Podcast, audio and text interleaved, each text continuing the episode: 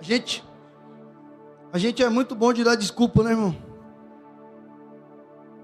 Abra sua Bíblia em Hebreus capítulo 11, vamos para a palavra. E nós estamos na série Fé Sem Limites. Aleluia. Irmão, quem já está começando a viver algo sobrenatural através dessa série? Fé Sem Limites. Eu estava falando com o Rafa ontem. A gente estava indo para o encontro na sexta, perdão. Eu falei, meu Deus do céu, que Deus está fazendo nesses dias é algo sobrenatural, através da fé. E a gente vai precisar entender isso. Abra sua Bíblia em Hebreus capítulo 11, versículo 1. Hebreus capítulo 11, versículo 1. Aleluias.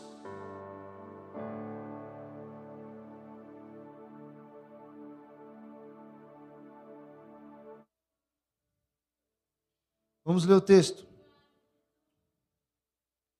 Diz assim: Ora, a fé é a certeza daquilo que esperamos, e a prova das coisas que não vemos. Eu vou ler novamente esse primeiro versículo. Ora, a fé é a certeza daquilo que esperamos, e a prova das coisas que não vemos. Está no, tá no monitor? Então toda a igreja no 3 vai ler esse versículo. 1, 2, 3. Ora.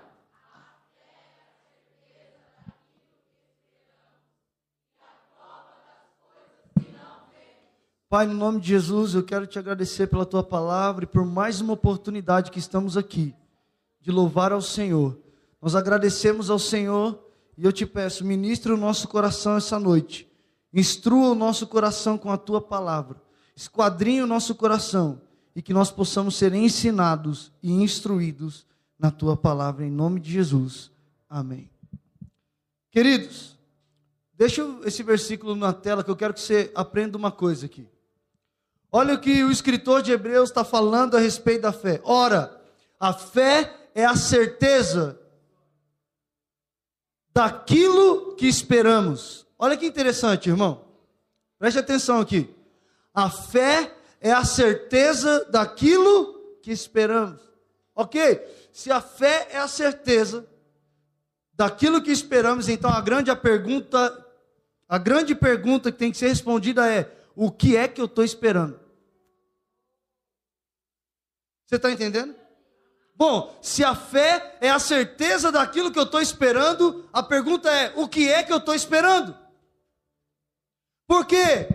Muitas vezes as pessoas acham assim, ô bispo, por que, que eu estou vivendo tanta situação difícil na minha vida? A pergunta que você tem que responder é: será que você não está esperando as coisas difíceis acontecer?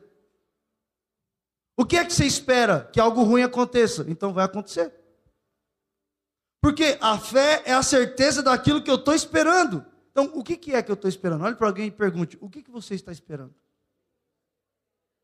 Então, se eu estou esperando que algo novo de Deus aconteça, o que, que vai acontecer?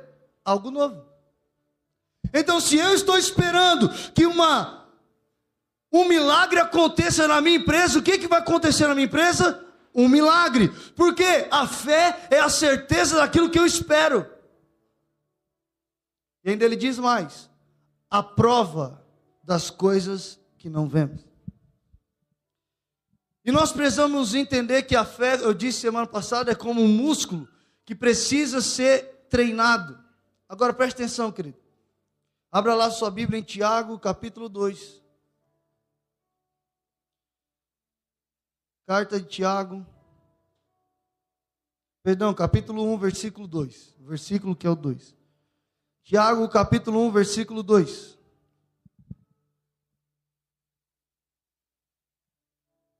Diz assim: Meus irmãos, considerem motivo de grande alegria o fato de passarem por diversas provações.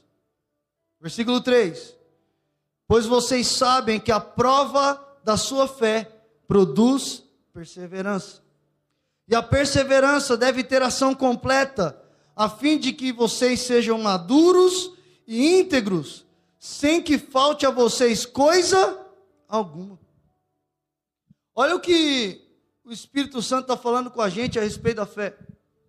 Ele diz: a prova da sua fé produz perseverança.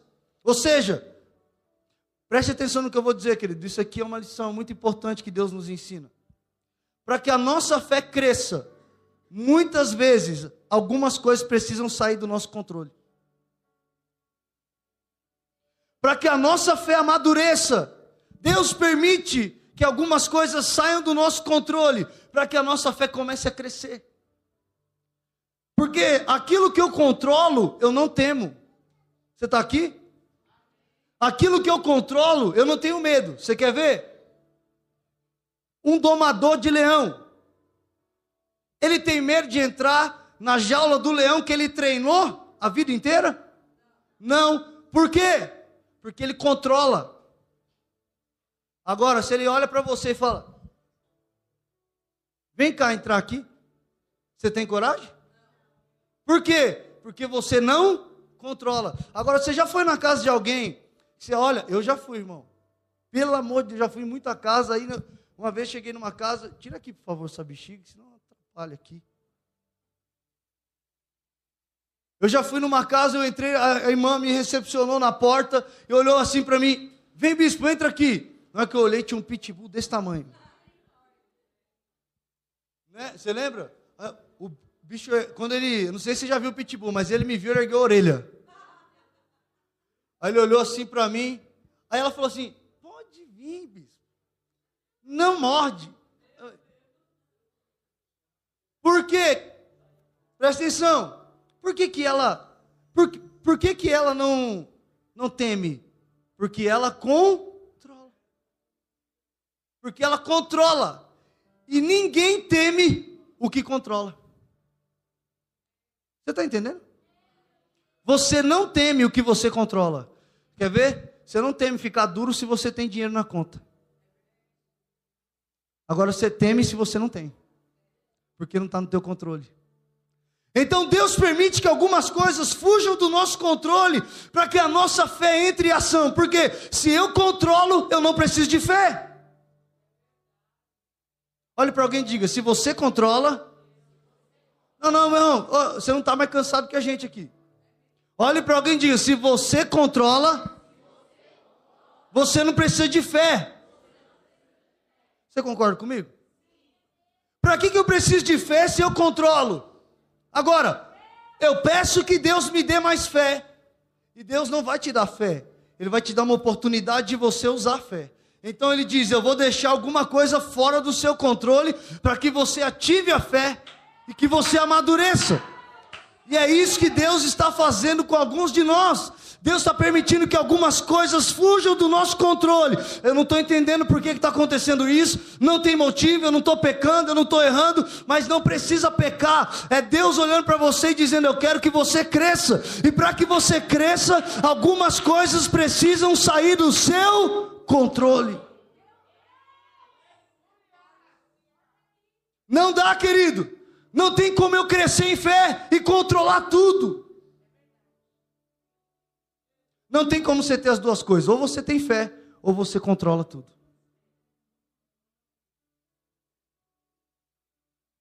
Por isso que muita gente não consegue entender a vida em fé. Por isso que Jesus diz: tenha uma fé. Você lembra de semana passada? Ainda tem algumas sementes aqui. O grão de mostarda está aqui na minha mão. Olha o tamanho. Vocês conseguem ver? Não? Mas é tão grande. Aí atrás não vê? E agora? Também não. E agora? Por quê? Jesus diz: é pequeno. E por que, que Jesus diz é pequeno? Porque se Jesus eleva o nível, ninguém consegue. Se for do tamanho de uma semente de laranja, ninguém consegue do tamanho. Por quê, querido? Porque fé não tem a ver com sentimento, tem a ver com uma decisão. Abraão decidiu em fé. A Bíblia diz que Abraão, pela fé, obedeceu. E você não obedece com sentimento, você obedece com decisão. Eu decido obedecer. Então, algumas coisas estão fugindo do seu controle, você não está entendendo. E Deus está olhando para você e dizendo: Eu preciso tirar do teu controle para que você cresça em fé. Ô bispo, meu,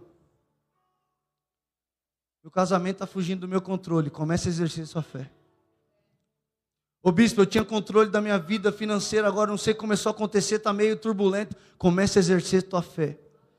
Ô bispo, agora está fugindo algumas coisas, minha saúde começou a descontrolar. Comece a exercer a tua fé. Agora é a hora de você colocar a fé em prática. Agora é a hora de você amadurecer. Agora é a hora de você conquistar. Agora é a hora de você produzir.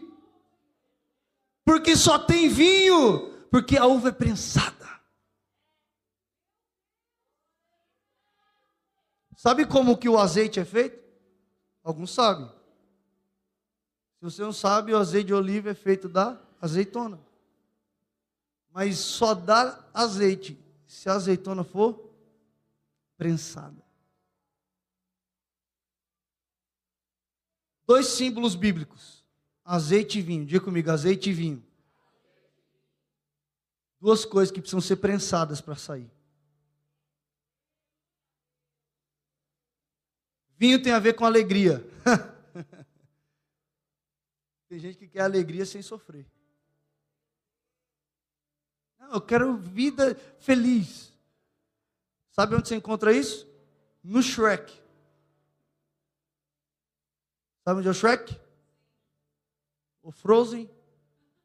Vou te falar o endereço: Hollywood. Lá é o lugar. Alegria sem sofrimento. Hollywood. Fantasia. Olhe para alguém e diga fantasia. Por isso que o tema da minha mensagem é fantasia versus fé. Porque a gente começou a bolar a nossa vida como se fosse um filme de Hollywood.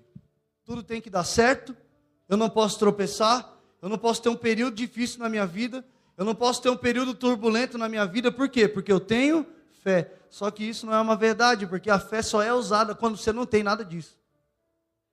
Eu não tenho controle, eu tenho fé. Eu não tenho na mão, eu tenho fé. Eu não consigo enxergar, eu tenho fé. E por isso eu estou aqui para te dizer, querido.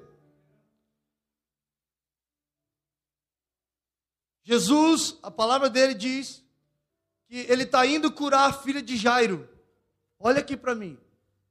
Ele está indo curar a filha de Jairo. No meio do caminho aparece uma mulher que se chama ou melhor, não dá o nome, mas dá o, o, o título dessa mulher é a mulher do fluxo de sangue. Ela tinha hemorragias. Há 12 anos ela estava menstruando constantemente. A Bíblia diz que há um fluxo de sangue. 12 anos sangrando. Aí a Bíblia diz que ela se aproxima de Jesus e é curada. Amém? É isso que acontece. Só que no momento em que Jesus olha para aquela mulher e diz: A tua fé te curou, vá em paz. A Bíblia diz: enquanto Jesus estava falando, chegou alguém da casa de Jairo e disse: Jairo, não incomode mais o mestre, porque a tua filha morreu. Jairo foi até, a, até Jesus, porque ainda tinha controle da situação, não tinha mais controle da situação, perdão. Ele disse: porque você acha que Jairo não tentou medicar a filha? Hein, irmão? Você acha que Jairo não tentou medicar? Qual pai que está aqui, mãe que está aqui, olhar o filho doente e né, tentar dar um remédio? A mulher do fluxo de sangue, a Bíblia diz que ela gastou tudo que tinha com os médicos. Ela não tinha mais controle, ela não tinha mais dinheiro, ela não tinha mais nada. A única coisa que ela tinha.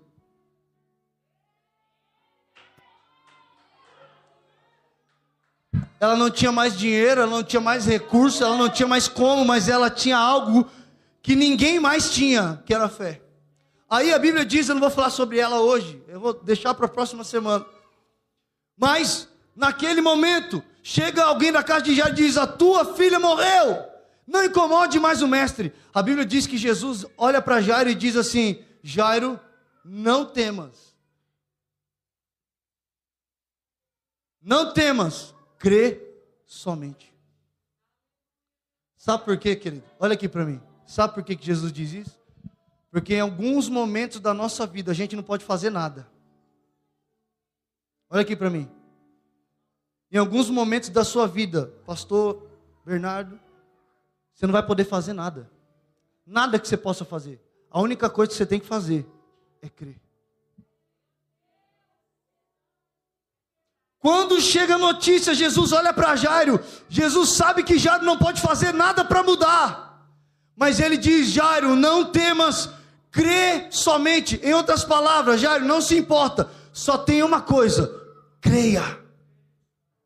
Eu estou aqui para te dizer uma coisa, querido. Talvez muitas vezes na nossa vida, ou talvez você está nessa situação hoje, tentando buscar: o que, que eu faço da minha vida? Eu faço isso, eu faço aquilo, eu estou perdido, eu estou indeciso, eu não sei o que eu faço. E Jesus está dizendo: tenha só uma coisa, creia. Eu não sei o que eu faço, eu não sei. Tem hora que você não tem que fazer nada. Olha para alguém e diga: tem hora que você não tem que fazer nada. Só crê.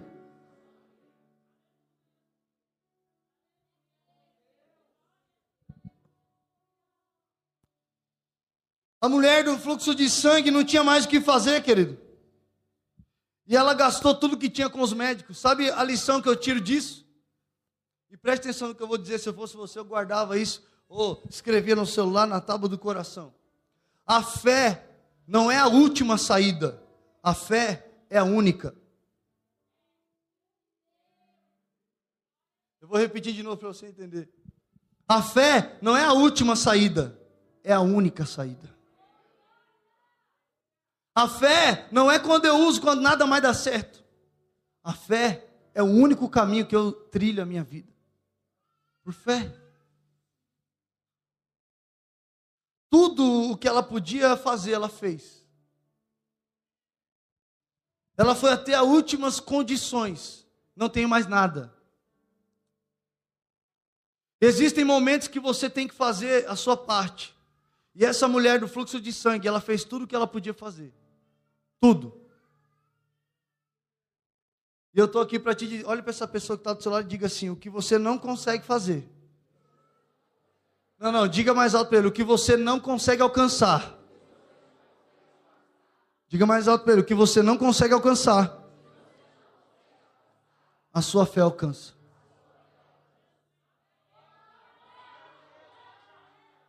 Tem alguém que pode aplaudir o Senhor por isso, irmão?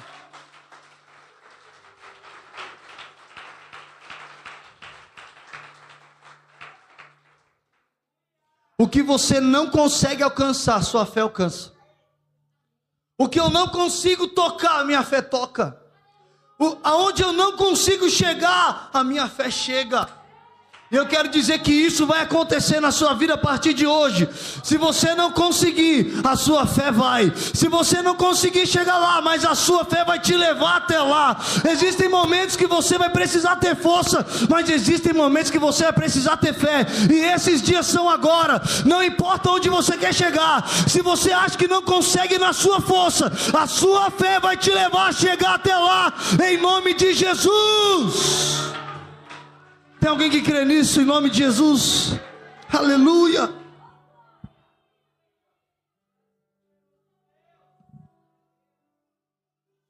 E perceba uma coisa, querido. A Bíblia diz que o nível, e eu vejo isso não em versículos, mas eu consigo detectar isso como uma lição. O nível da minha fé altera a forma como que eu vejo as coisas. Amém? Um incrédulo sempre vai ser pessimista. Não importa quem seja. O incrédulo sempre vai ser pessimista. Ele sempre vai olhar e vai dizer: não vai dar para a gente.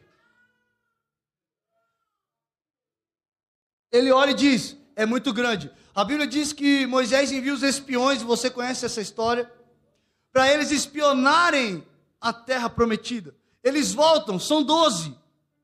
Quando eles voltam, somente Josué e Caleb têm uma visão diferenciada. Por quê? Porque eles tinham fé. Olhe para alguém e diga: se você é incrédulo, ou se você for incrédulo, nada vai dar certo. Uma pessoa uma vez falou assim para mim: Nossa, ô, bispo, eu vou conversar com a minha esposa e tudo ela vê é coisa ruim. Eu estava falando esse fim de semana com alguém, eu disse, sabe, A Bíblia mesmo diz que se os nossos olhos forem bons, todo o corpo será bom. Mas se os nossos olhos forem ruins, todo o corpo será ruim. Ou seja, tudo depende da maneira como você vê. Só que a maneira como você vê as coisas é definida pelo tamanho da sua fé. Os gigantes, olha aqui para mim, Josué e Caleb viram a mesma coisa, olha aqui para mim, viram a mesma coisa que os outros dez, mas tiveram discernimento diferente dos outros dez. Eles estão vendo a mesma pessoa, no mesmo tamanho, mas eles têm discernimento diferente, porque um tem fé e o outro tem incredulidade. Um olha e diz: é gigante. O outro tá olhando dizendo: Deus é maior do que ele. A mesma coisa acontece com Davi quando entra no território de Golias. Eu disse: quem é esse cara aí? No olho do, ao olhar dos outros é: esse cara é impossível de ser derrotado. Porque ninguém tem coragem de ir. Então, querido, olha aqui para mim, às vezes, o seu problema não é de visão, o seu problema é de fé. Porque não importa o que você esteja olhando, isso é alterado através da medida da tua fé. Talvez você está olhando para o gigante dizendo é grande demais, enquanto a esposa está dizendo esse gigante é pequeno comparado ao nosso Deus. Ou você está olhando para o gigante dizendo esse gigante é grande demais. E a esposa está dizendo esse gigante, o marido está dizendo esse gigante é pequeno e ela está dizendo esse gigante é grande. Diga comigo, coloca a mão no teu coração. A minha visão. Diga mais alto, a minha visão é alterada pela medida de fé que eu tenho. Amém? Então eu acho que o que nós precisamos hoje, eu vou terminar aqui, não é mudar o ambiente, mas é permitir que o Senhor nos encha de fé para que Ele mude a nossa visão. Você está entendendo, irmão? Porque mudar de ambiente não resolve o problema de incredulidade. Você, meu Deus do céu, você não está entendendo, não, irmão. Olha para alguém e diga: mudar de ambiente não resolve o problema da incredulidade.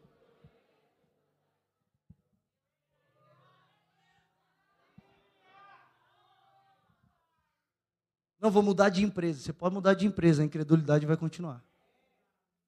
Não, vou mudar de cidade. Não, a incredulidade vai continuar. Você está aqui, querido? Mas hoje Deus vai mudar a tua visão, porque Ele vai encher o seu coração de fé. Só quem quer isso, fique de pé no seu lugar.